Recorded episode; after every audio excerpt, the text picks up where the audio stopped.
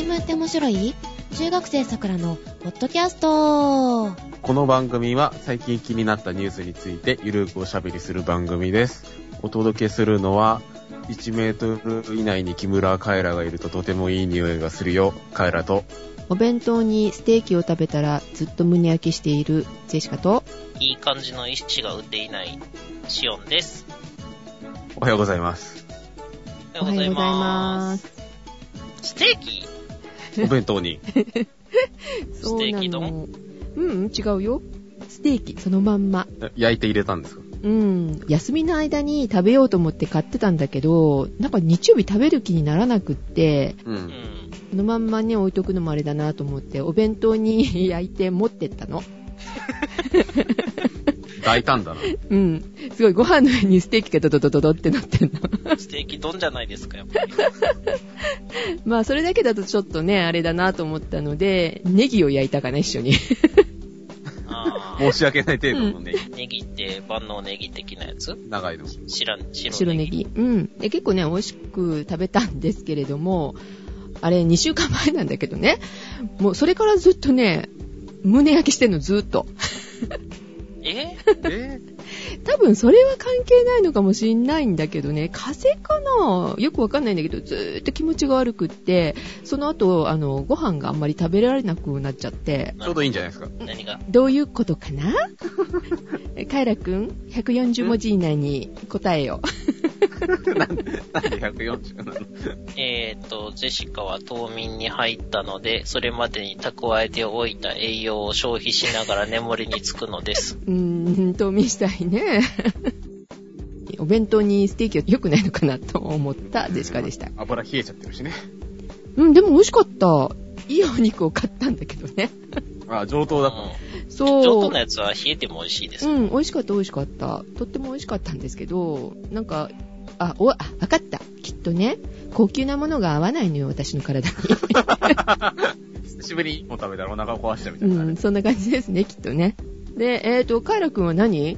近くだとすごいいい匂いがしたってどういうこと？ライブ行ってきたんですよ。うん、そんなに近くにいたの？神奈川県民ホールってとこでね、うん。普通のホールなんで、座席指定なんですけど、1列目だったんですよ。で、目の前来たんです。木村カエラが。あ、何センチ、何メーター？え、身長？そんないっぱい種類あるんですか？そう、接近距離。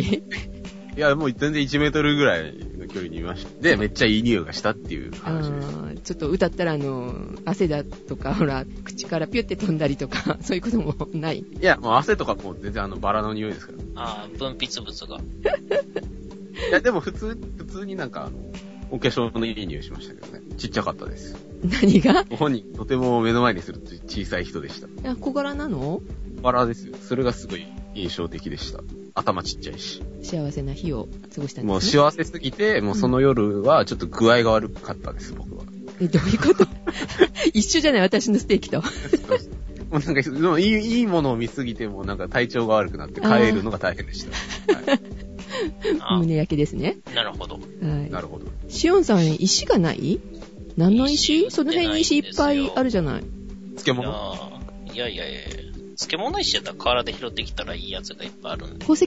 宝石は、まあ、あの、河原で拾ってきたらいいやつがいっぱいあるんで。あるのかな宝石が産出するんですか、河原で？宝石というか、まあ、たまに石英とか、あのね、コロンって転がってますけどね。黒曜石も見たことありますね。そんな大層なものはないでしょ。うん。高く売れそうなものはないですね。なんだ。うん、そうそう。あの、石器にするといい具合になりそうなのはいろいろありましたけど。うん。ね、ところでじゃなく何の石？て、売ってる石は、あの、あれです、印材です、印材。印材？人材？御影石とか。かぶってます、かぶってます。ちゃんとあの、アイコンタクト取って。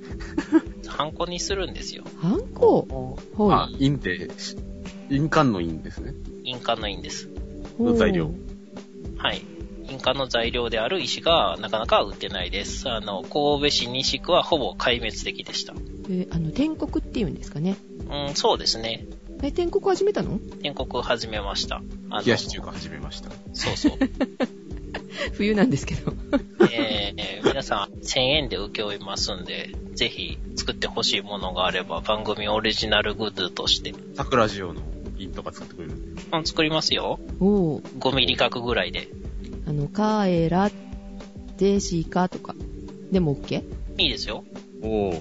物販しようか。物販する。高値で売りつけるんですか、それ。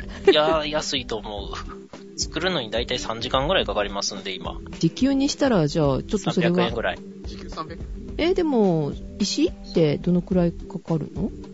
あ、安いやつはね、45円から、高いやつは20万円ぐらいまでありますね。じゃあぜひ20万で 作って、あ、あね、のー50万ぐらいで売りつけましょう。いやいやいや、20万のやったら20万1000円で。このハンコを買うと、あの、スペシャルなファイルがダウンロードできるコードがついてきますみたいな。QR コード掘りましょうか。失敗したら目も当てられないですよ。あれって、パシャ。あれ？おかしいなって。で押し方が悪くても読み取れない。天国いいですよ、天国ね。はい。欲しいですか？うん、めっちゃくちゃ楽しいんで、あの今欲しいのは、あの、ヘッドルーペですね。ああ、細かい作業するからね。なんかあれつけるとなんか気持ち悪くなるっていう噂があるんですけど。うんじそれだと安いゃあ、普通のアーム式のルーペ。あ、無好きな。あうん。ーでもなんか作業ししやすそうですけどね、あれあったら。うん。ああ、そうなんですよ。あの、だいたい縫い針より細いぐらいの線を掘ってるんで、いや、ルーペがないとなんか、しばらく作業して、こう、ふってこう、上を見上げると目が、なんか、も、もぞもぞします。うーんって感じになるんです。はい。というわけで、えー、ハンコ掘ってます。はい。えーちなみに本体は印象。押された、あの、プリントされたものを印鑑と言います。おう印鑑って呼んでるものは印象なんですか？い印鑑と呼んでるものは押された後の、あの、残った形を言います。おー、ペタンと押した後ってことね。そうそう。あの、押すた、押すための物体は印象と言いますので。あー、そうなんだ、ね。印鑑、印鑑って言っちゃうよね。だから印鑑登録は押された形を登録するものであって、本体は別に何でもいいわけじゃないですか。うんあー確かにうんうんそう、本当はそういうことやったんですけど、なんか、もの、ものの方をこう、うんメインで見ちゃうっていうことですね。うんうんはい、ということで、今日の話題行きましょうか。はい。今日の話題は、先週アベノミクスとかうん。だったんですけど、いまあ、今回は一方でね、話題になってたあの、アルジェリアの話ですよ。あー、ひどかったね、あれね。まあ、いろいろあって、まあ、日本人の方が、えっ、と、10人ぐらい、まあ、亡くなったというそうですね。事件がね、ありましたけど、はい。まあ、いろいろなんかね、あの、報道の仕方に問題があるとか、まあ、そういう話もありましたけどう、ん。結局その何が原因で起きたのかなっていうところをね、喋りたいなと思うんですけど、事件自体は1月の16日に起きたのかな ?16 日に起きて、うん。で、まあ、21日の深夜に、まあ、日本人が7人亡くなってるっていうことを日本政府が確認してう、んまあ、結局、襲われたプラント自体はいろんな国が参加してたらしくて、はい。8カ国の人間がいたらしいんですけど、うん。合わせて37人も亡くなっちゃったと。うん。うん。うん、残念な事件ではあったんですけど、そね。まあ、そもそも、アルジェリアってどこにあるか知ってますか？向こうの方。あっち。はい。オーバーゼア。オーバーゼル。まあ、オーバーゼルですけど、アフリカですよ。アフリカの上の方。そう。正解です。あ上の方。う 上の方ね。はい。わかりますよああ、それあれですよね。あの、オーストラリアに貼ってある地図だと下の方ですよね。やかましいわ。で、あの、北アフリカですよ。あの、地中海にね、面している国なんですよ。で、まあ、東にはですね、チュニジア、それから以前話題になったリビアとかですね。南東にニジェールとかですね、南西にマリ、えーモーリタニア、西にモロッコ、サハラ、アラブ民主共和国だとかですね。ーあまあ、なかなかこう、なんかパッと名前を聞いた時に、こう、穏やかならざるね、国が連なってるなって感じなんですけど。で、まあ、その襲われたプラントがある場所っていうのはアルジェリアの東の方にあるらしくて、はい。まあ割とリビアに近いようなところらしいんですけど、なんか天然ガスのね、プラントだったそうで、うん。アルジェリアの国営企業だとか、うん。あとイギリスの BP とか、あとノルウェーの会社など、などの合弁企業によって経営されてたプラントで、で、日本の日記が参加してたと。うん。年間の生産量が結構すごくて、えー90億立方メートル。え、わかんない。何？僕、わかんないですね。ただなんかすげえでかそうだなっていう単位で。まあ、ちなみにそのアルジェリア国内でのガス生産の10%、10%以上を占める生産量だったと。うん。いうことで、まあ、アルジェリアの中でも割とこう重要なプラントだったと、おーうん、いうことで、で、まあ、その事件のね、方に移っていきたいなと思うんですけど、うん。何が原因それ？まあ、そ、その前にですね、誰が襲ったっていうのも大事ですよ。やっぱりね。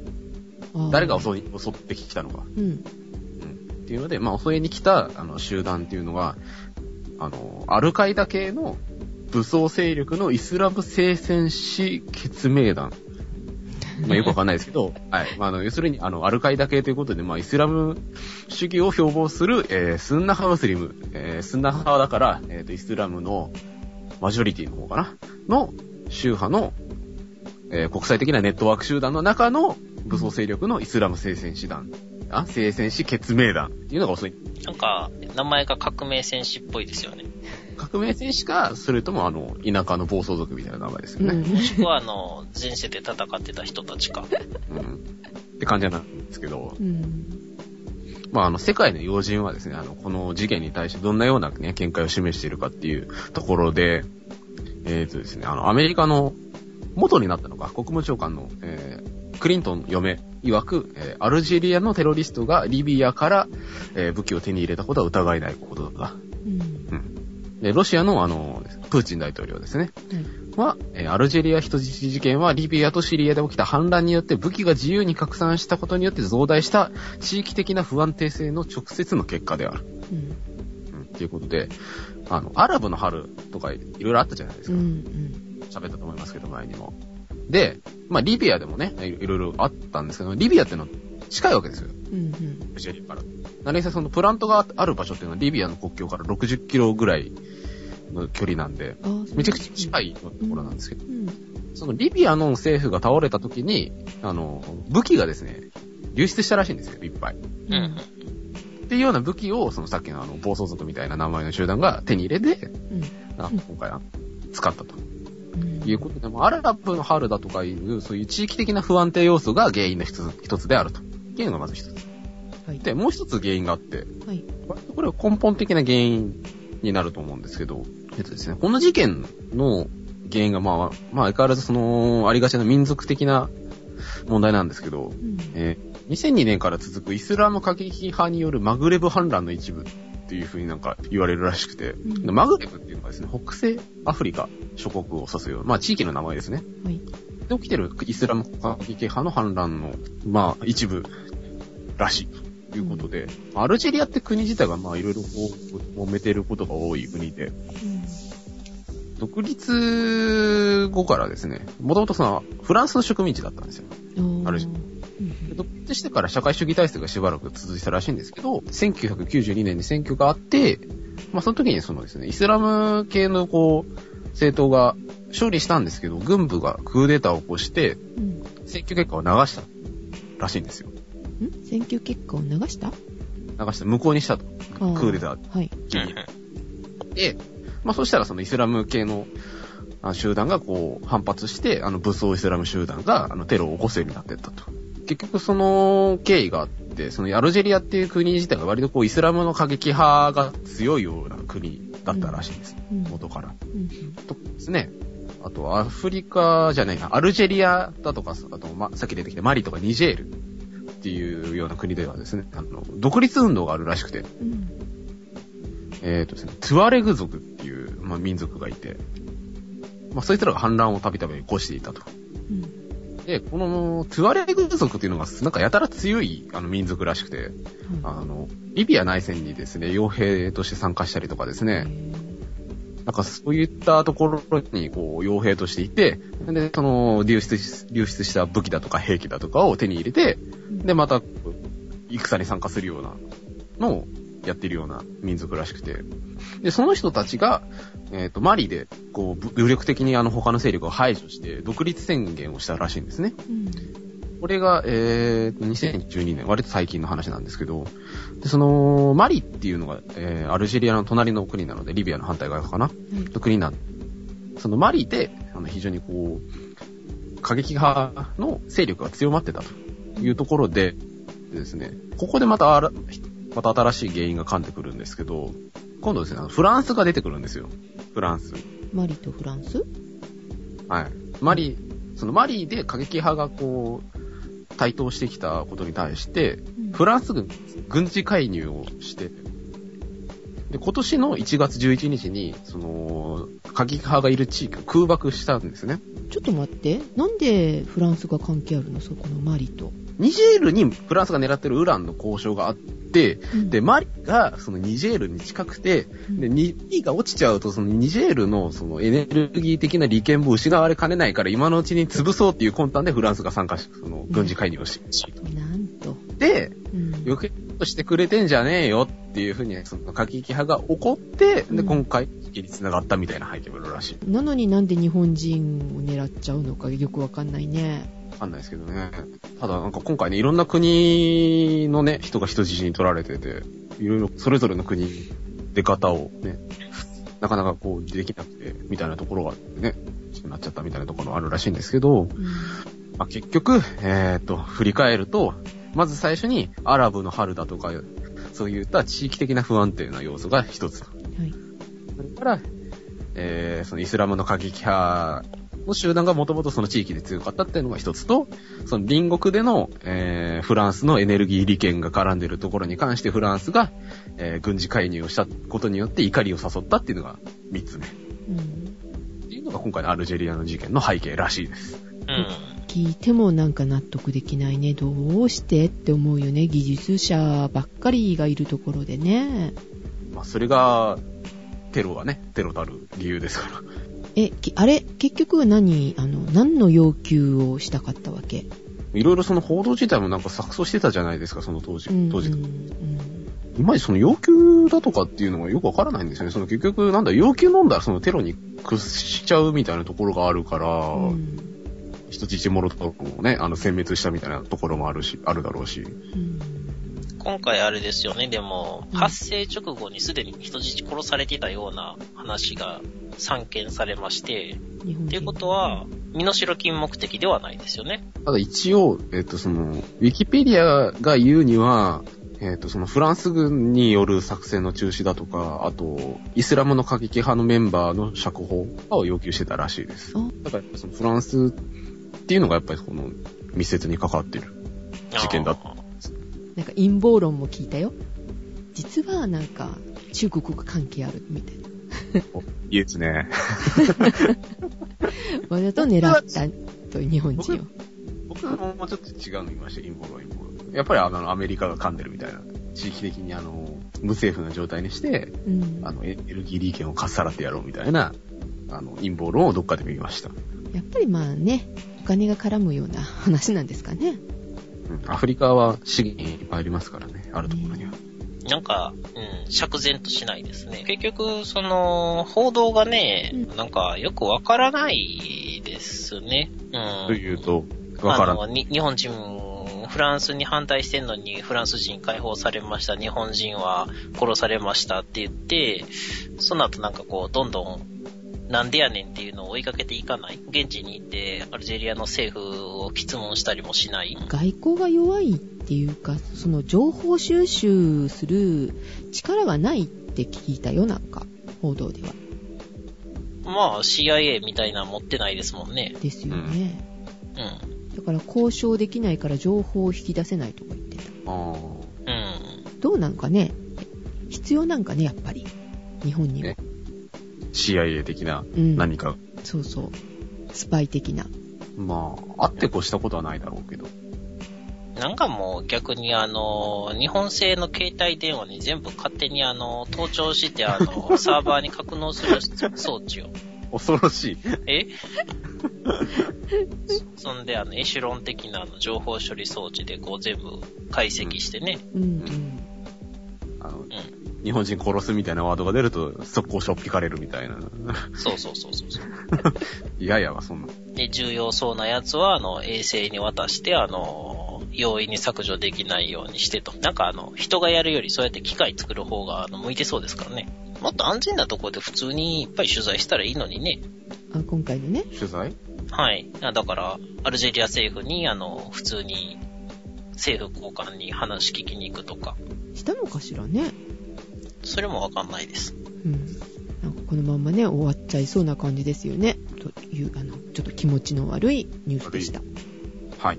はい、ということでですね、シオンさん、はい、えー、原子爆弾の作り方についてです。3分クッキング。作るの？みんなで。3分クッキング。うん。えー、まずですね、ウラン鉱を採掘しますね、ウラン鉱山を。うん。マリ行かなきゃ。マリ、ジェルか。マリ、ニジェール。うん。で、あの、ウラン鉱山を採掘してきて、天然にですね、確か、えー、ウラン235っていうのがですね、うん。はいウ。ランの中には含まれています。はい。えー天然にあるのが0.7%ですね。うん。うん。これを、あのー濃縮しますと。はい。うん235だけ取り出して、また、あの、分離して、取り出して、分離してって、こう、どんどんどんどん濃縮していって、えーそのウラン235の濃度を、あの、3%まで高めると発電に使えますね。おー。SE みたいな声出した。え？いやいや。で、えーさらにこれを、あの、90%まで濃縮すると爆弾として使えるようになります。めっちゃ手間かかりますね。そうですね。じゃあ、カイラ君、ここで問題です。じゃあ、どうやって濃縮しますか？なんか、鍋かなんかに放り込んで、はい。煮詰めますか？あー、煮詰めはしない。煮詰めはしない。はい。濃縮するのに使うのは分離して抽出してまたあの分離っていう工程なんで、その分離するので何をするかっていうとぐるぐる回すんですよ。遠心分離機みたいな？うまさにそうですね。ーん。振り回して取れるんですか？そうですね。ぐるんぐるん回すと、ずーっと回してると、重いものが外側、軽いものが内側に集まってくるんで、うん。うん。えー真ん中のあたりをストローでチューって吸って、またあの違う遠心分離機に持っていって、っていうのをずーっと延々繰り返して90%まで濃縮します。んえ、え、ウランって粉みたいなもんなの？粉みたいにして、えー回します。ああ、そういう。そもそもは石みたいな感じで取れるんですよ。うん、鉱石ですね。ただの金属です。で、それでどんどんどんどん濃縮していって、これを、と何キロやったかな？確か、26kg ぐらい用意すると爆発します。ほっといて爆発するんですか？うん、くっつけたら爆発しまえす。ー、危ない。うん、塊になると爆発します。えー、まあ、実際爆発したのが見られるのは、えー、まああんまりないんですけど、核実験とかね、うん。キノコ雲が上がってね、ドーン。これあの、一定の、えー、なんて言うんですかね、臨界量、まあ、えー、量ですよね、を超えると勝手に爆発するんで、うん。えー、取り扱いには注意してください。うん。あと、ウランは普通に猛毒なんで、直接触ったりとか、うん飲み込んだりとか、あの、したら、あの、死に至る恐れが非常に高いので、あの、幼児の手の届くところには、あの、置かないでください。大人でも危ない。ということで、原子爆弾の作り方？えー、で、なんでこんな話をしてるかっていうと、え、みんなで作ろうっていう話じゃなくて、日本で作ろうとかいうんじゃなくて？個人の核武装化を図ろうみたいな話ではなく。そうそう、うちんちの庭には、あの、ウランが、あの、ザクザクみたいなね、じゃなくってう、ん。えーと、某、あの、北部朝鮮地域を支配しているね、勢力があるじゃないですか。はいはい。あそこが核実験やるぞーって言ってるんでう、ん。えー、じゃあ何がいるのかなっていう、うん。ね。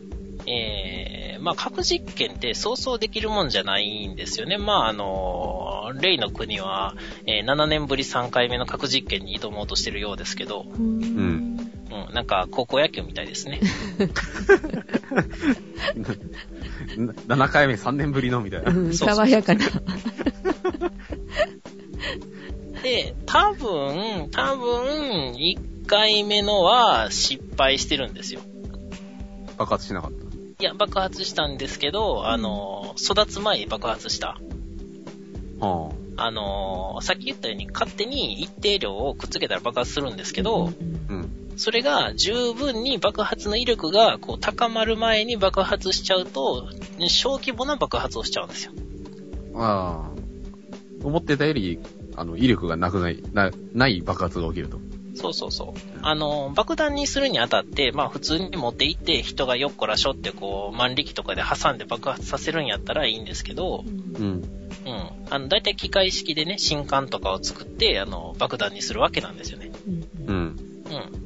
となると、えーどういう形にするかっていうと、頑張れる型っていうのと爆縮型っていう2種類があるんですよね。頑張れる型？はい。頑張ろうとかって。頑張れる型ね。頑張る過去可能みたいな。うんえー、これ英語で読んでくださいね。ガンのバレルなんで、中心、中心ですね。はい。まあ、まさにピストルみたいなものを想像してもらって、うんえー前方にウランの詰め物、後方にウランの詰め物を置いときます。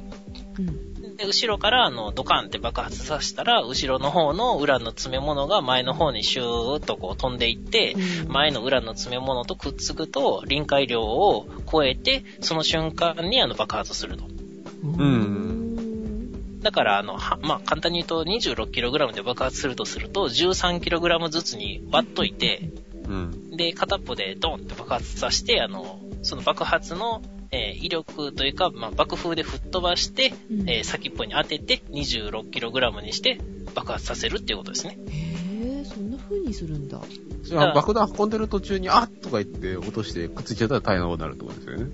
そういうことですね。まあ、そうやって、あの、あって言って落として、あの、放射線を、あの、浴びるっていう被爆事故が、あの、発生したこともありますね。う。うんん。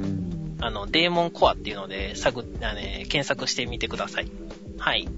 えーでですね、あの、もう一個が爆縮型ってやつですね。はい。はい。あの、頑張れる型は、あの、まあ、簡単に言うと、ね、手間暇かけてセットすれば、そんなに技術がない国でも作れます。で、次に爆縮型っていうのがあって、これは臨界量にちょっと足りないぐらいの、その塊の周りに爆薬を均等に配置して、周りの爆薬を一斉に爆発させることによって、その爆発の威力で中にグッと圧縮させて爆発させるっていうタイプです。あおーだからその爆風で圧縮するんですよね。それなんか爆発するタイミングミスったら悲しいですよね。あそうですね。あのこれの計算だけで、えー、あの、ロスアラモス研究所の世界でもね、一二を争うようなあの研究者たちが、あの、計算だけで10ヶ月ぐらいかかったっていう噂がありますね。どんだけ計算してんだえ、というか、まずそもそもあの、爆風の、その、形とか到達する速度とかを計算する方程式がなかったから、それを作るところから始めたみたいですよ。ああ、なるほどね。はい。簡単に言うと、これ、コンピューターで制御して、計算して、まあ、理想的な爆発を起こして、すべてのタイミングを合わせて、こう、ギュッと圧縮させないといけないんで、非常に高度な技術がいるんですよね。うん。で、この爆縮型を作るためには、実験がいるんですよ。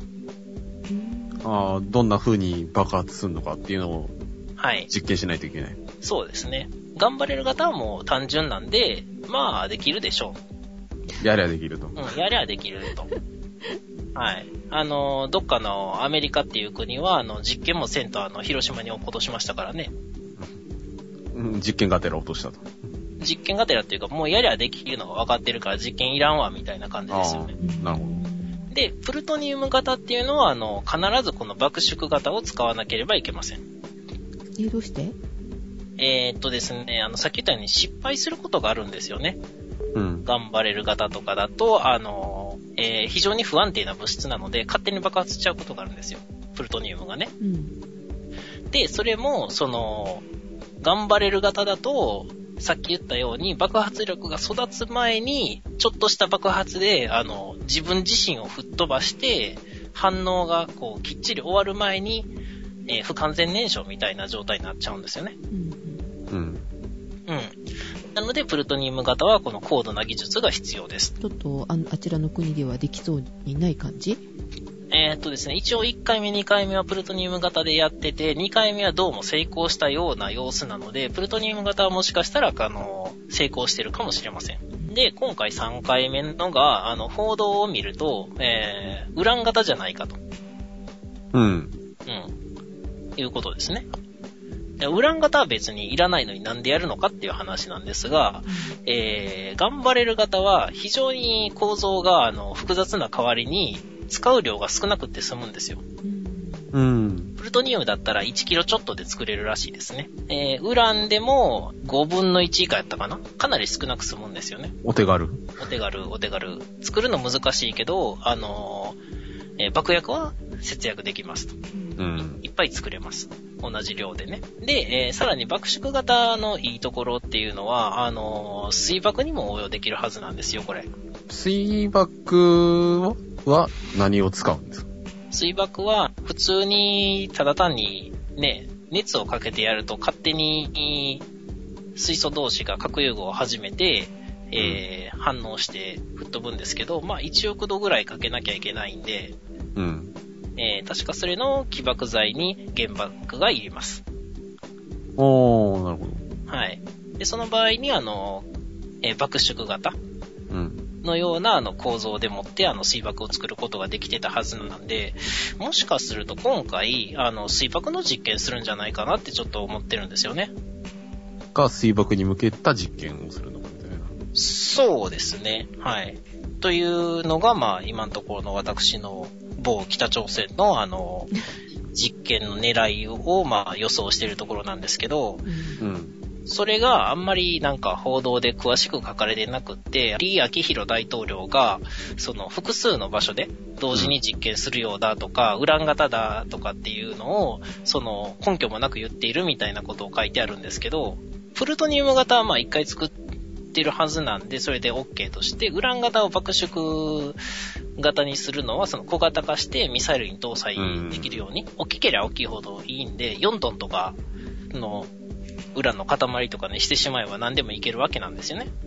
うんじゃなくて、あの、何十キログラムとかにして、あの、ちっちゃくて、こう、持ち運びがしやすいように。の乗っけられるよね。はい。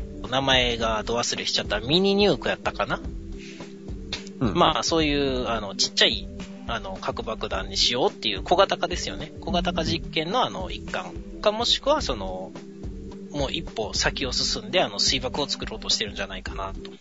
うん。で、あの、複数の場所で同時にやるっていうのは、ありえますね。確かパキスタンがあのやってた核実験が複数の場所で1回に、あの、3カ所ぐらいで爆発させてましたよね。でなんで爆発さするんですか？あのー一つには、その、国際的な非難をかわすため、うまあそうそう何回も何回も頻繁にね、あや やれないじゃゃないですか。うんうんうんじゃでもあ、一気にやるか。そうそう。でもやるぞと言って強行するんやったら、いっぺんに、あの、複数のその種類の実験を同時にやって、い一気にデータを取ってしまうと。悪いことするんだったら一回にやってしまそううそうそうそう。